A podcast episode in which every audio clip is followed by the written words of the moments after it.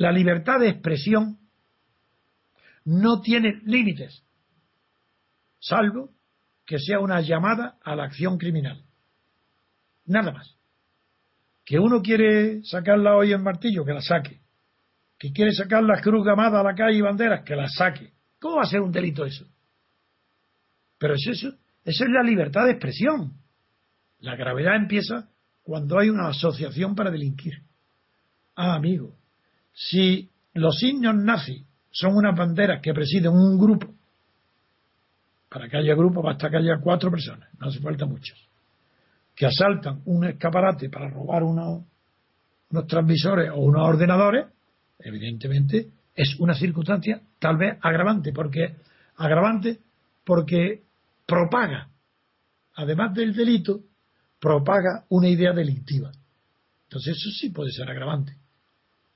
Pero la libertad de expresión no puede limitarse por las ideologías. Eso es imposible.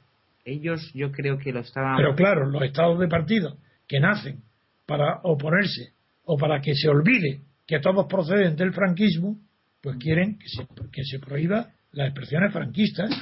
He encontrado el nombre del diputado. A mí me parece ridículo, por ejemplo, recordáis las discusiones en la prensa de retirada de las estatuas de Franco o del nombre de los generales franquistas de las calles.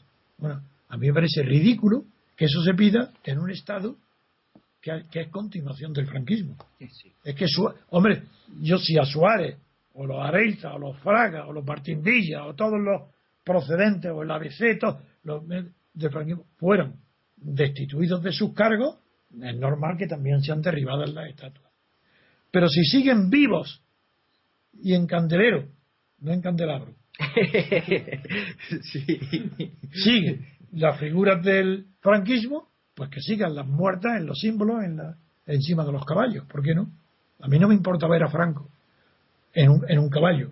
Lo que me importa es ver a los franquistas en el poder. A Fragan no lo soportaba, porque era el símbolo del franquismo. No porque a mí me hubiera metido en la cárcel, eso a mí me daba igual, yo no tengo odios personales.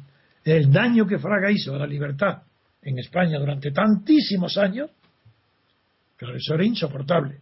Que Franco muerto, figure muerto encima de un caballo, eso no es peligroso. ¿Para las memorias de quién? Pues para que se indignen la memoria de los españoles que digan, mira, si, pues, si está alabándose todavía Franco, pues así estamos. Prefiero que estuviera España llena de estatuas de Franco, porque es la verdad. Porque las ideas que hay en España son, vienen de Franco. Vienen del consenso. ¿Qué es el consenso? Puro franquismo. Franco no necesitaba el consenso, lo imponía con los fusiles y la policía. En la primera etapa, hasta que entró el Opus Dei. Cuando entró el Opus Dei, a partir de, de López Rodó primero y Ullastres después, empezó muy pronto López Rodó el primero, pero ya Ullastres fue ya en el año 60, aunque ya empezó en el año 57, de secretario de Carrero Blanco. Desde ese momento ya, Franco no utilizó la policía para que la gente hiciera lo que él quería. Desde el año 60 se vota en España voluntariamente. No había riesgo ninguno al que no votara. ¿Por qué votaban? ¿Por qué? No es que a la muerte de Franco la pasa del sol y el entierro fuera multitudinario. Eso, eso es de esperar, ni de extrañar. Muere un jefe del Estado, pues eso es normal. Lo que no es normal es que después de muerto y con el nombre de la democracia siga en vigor la doctrina del consenso contra la democracia.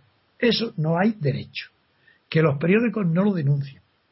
No digan que la democracia es voto de hay que tener unas votaciones en la democracia y que se resuelve por mayoría y minoría. En tanto en la elección de representantes como en la elección de gobernantes.